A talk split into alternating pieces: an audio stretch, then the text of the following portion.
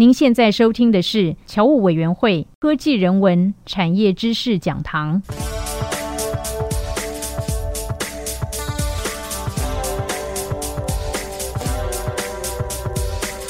嗨，朋友们，大家好，我是电子时报的社长黄清勇。这个节目的背景跟全球产业的变化、中美贸易大战，甚至深入到半导体，都有一定密切的关系。那这一集的节目，我想跟大家分享一下台湾、日本、韩国在全球的供应链的变化的过程当中，或者中美贸易大战的过程当中，它所扮演的角色以及它目前的地位。我想谈到日本、韩国、台湾，大家如果可以回顾到一两百年前，当西方的帝国主义到了东方来的时候，日本、韩国、台湾同时面对新的压力，日本改变的最快。所以它在整个工业化的过程当中，也可以说是整个亚洲领头羊的角色。那除了这个之外呢，我想大家再把镜头拉近一点，我们可以看到一九六零年代、七零年代开始，有所谓亚洲四小龙，日本跟台湾，还有加上韩国，在日本的领航底下，事实上是这样子。我们开始学习日本的方法，然后也建立一个新的工业的发展的系统。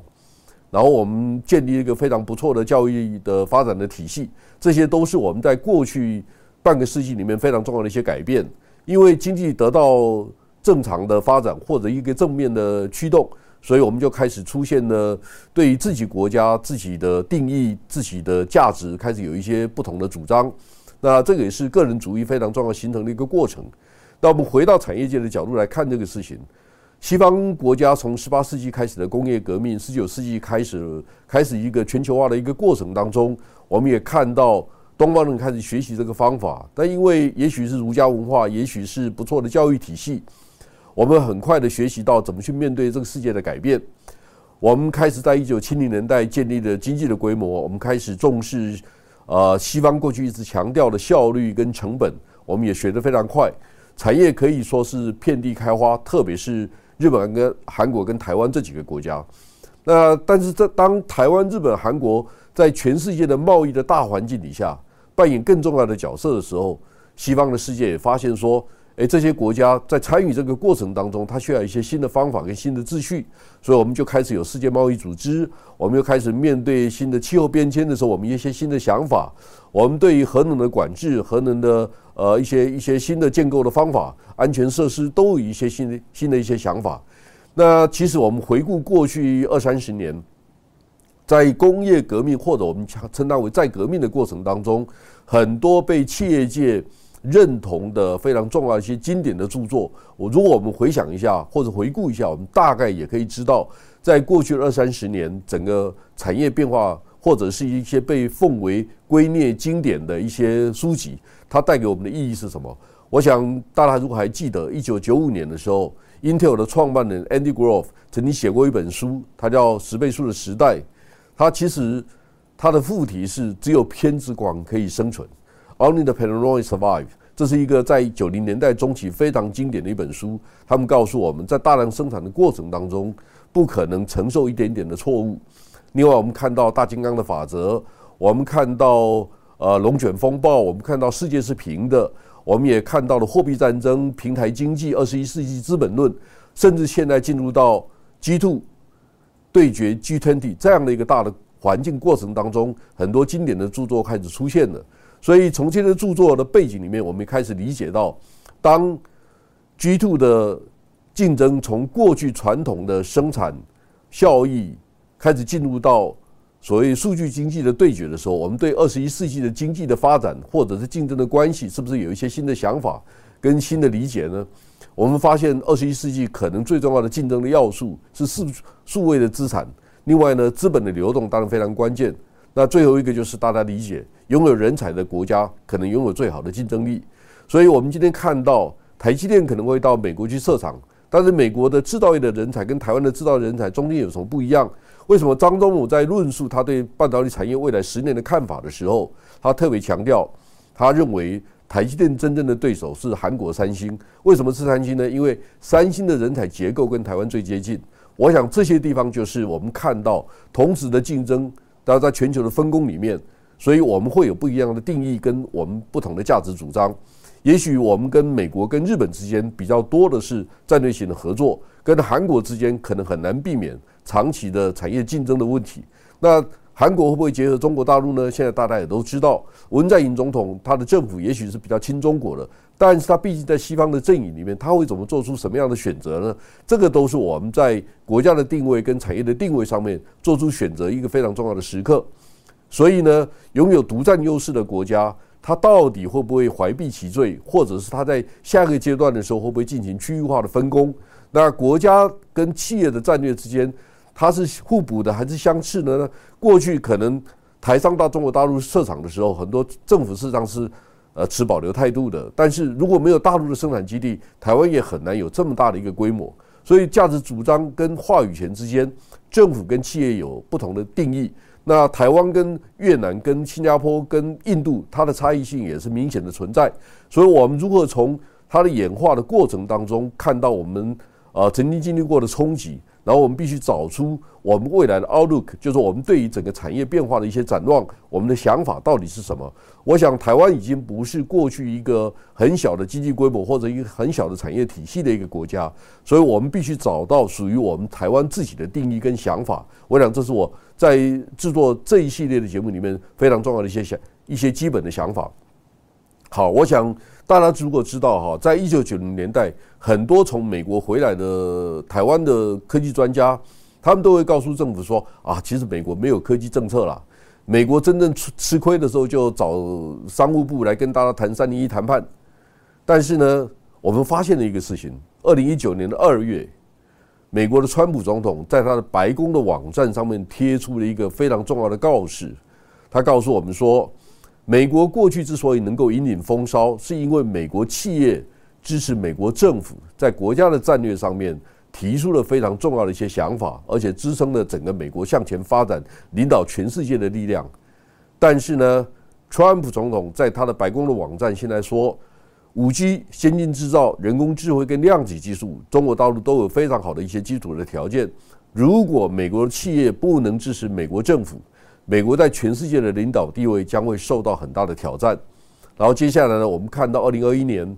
白宫的行政命令，就是拜登拜登担任美国新的总统以后，一件很重要的事情，他也告诉我们大家，美国要重新掌握供应链。啊，这个想法跟过去美国所谓的没有国家政没有国家战略这个想法是有很大的落差的。那拜登政府特别强调四个部分：第一个是半导体，第二个是车用的大容量的电池，第三个是稀土，第四个是药品。好，我想我们今天把重点放在半导体跟车用的大容量的电池上面。半导体等一下我会讲的比较详细一点哈。那为什么谈车用呢？就是我想跟大家报告，美国、加拿大、德国、日本、韩国这些所谓的先进的工业国家。他们的汽车产业大概都占了整个国家 GDP 百分之十左右。那通常一辆汽车，如果你购买了以后，消费者使用的平均年资是十一点九年。那意思是说，你汽车卖掉以后，售后服务大概还可以延续十一点九年。所以它是一个很长期的一个经济发展非常重要的动能。好，现在我们开始进入一个新的境界，就是传统的内燃机的引擎开始被淘汰。我们看到，到二零三五年以后，也许我们就不会再看到柴油、汽油引擎的汽车了。我们会发现说，都是变成电动车，而且电动车的背后是车联网。汽车所跑出来的数据归谁的？那现在在车联网真正这个这个自驾车的理想实现之前，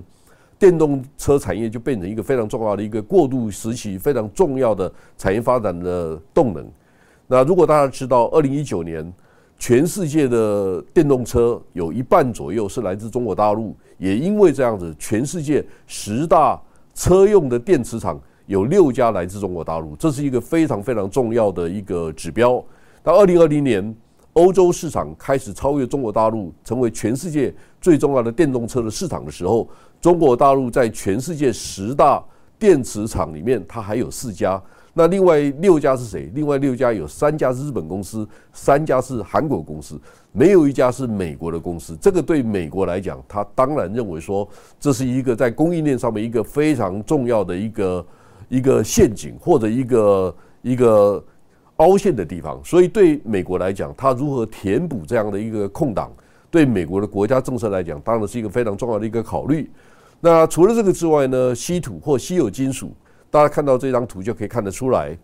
我们看到第一个是锂，锂这个这个金属，中国大陆占的全世界大概百分之六十左右。我们看到钴，中国大陆甚至占了百分之八十几。然后另外我们看到镍，中国大陆也有百分之二十。所以你可以看到，稀有的金属，中国大陆占全世界比例是很高的。这个对于美国来讲，它是自己才重新挖掘呢，自己找到一个新的来源呢，还是它必须跟中国大陆在这个地方有一定程度的妥协？我想这些地方都是美国在定义它国家战略的时候非常重要的一些考虑。那除了这个之外呢，我们也知道，共产主义跟资本主义它在本质上面有非常大的不同。我觉得最大的不同是在于私有财产权的定义的问题。所以有一次我在听啊台大经济系教授陈天志教授他他说，共产主义跟资本主义即将进入对决的新回合。那我把他的报告很认真的听完了以后，我想很重要的考虑就是私私有财产权的定义的问题。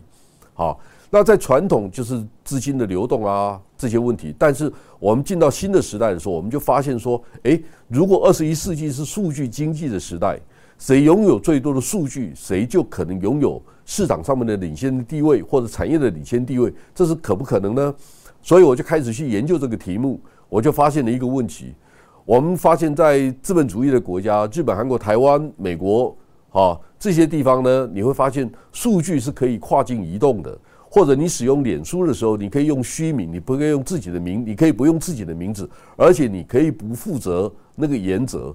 因为基本上 Google、Facebook、Amazon 这些这些公司，它必须适当的保护个人的隐私。但在中国大陆可能不完全这样子。我们看到实名管理变得很重要，因为它可能规定你在中国大陆使用社群网络的时候，你必须用自己的名字。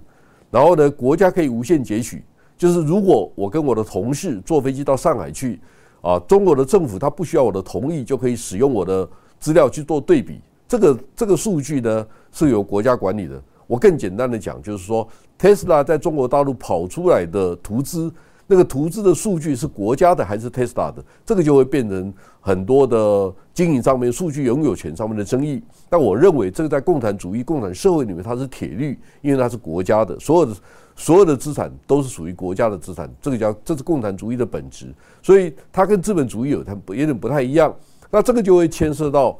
资本主义的社会，它必须讲求多元的创新，然后共产主义它就可以导入以后再创新，这两个是不太一样的。比如说，Amazon 的经营方式到了中国大陆以后，有可能变成变种的阿里巴巴，或者是 Google 在中国大陆变成百度，所以它是导入以后再创新就可以，而且正好因为中国大陆有十四亿人。如果大家读过梅克斯托梅特卡夫定律的话，你就可以知道，网络节点越多，价值越高。所以呢，中国大陆的国家战略，只要让十四亿人，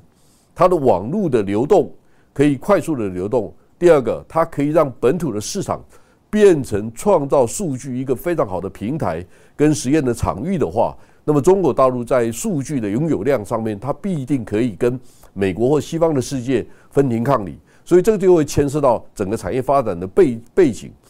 如果我们希望建构一个共享平台的时候，我们就会发现说，诶，在西方的世界里面强调的是全球共享，但在中国大陆可能强调是独占的市场。所以呢，这个会牵涉到未来资本流动的问题，还有呢，网络巨擘它在西方世界掌握的数据，它当然会变成数据集权的问题。但在中国大陆，它可能会出现国进民退、全民共有的一些问题，所以意识形态有可能会影响到未来资本的流通、人才的流动，这些都是我们看到的问题。到底最后的结局是什么？我们现在也不知道。但是我们知道，在二零二零年代这个部分呢，将会是一个被大家共同讨论的议题。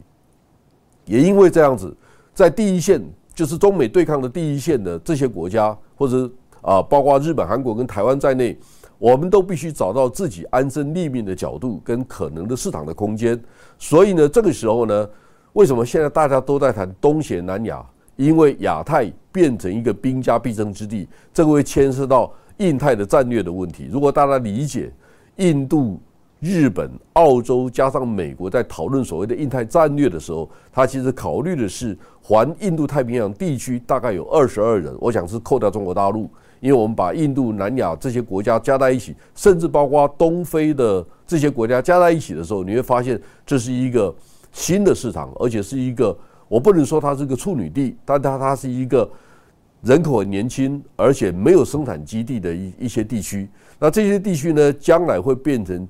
当我们在国际分工的时候，它会变成区域化的生产的工厂，所以这些国家的人他也必须去理解，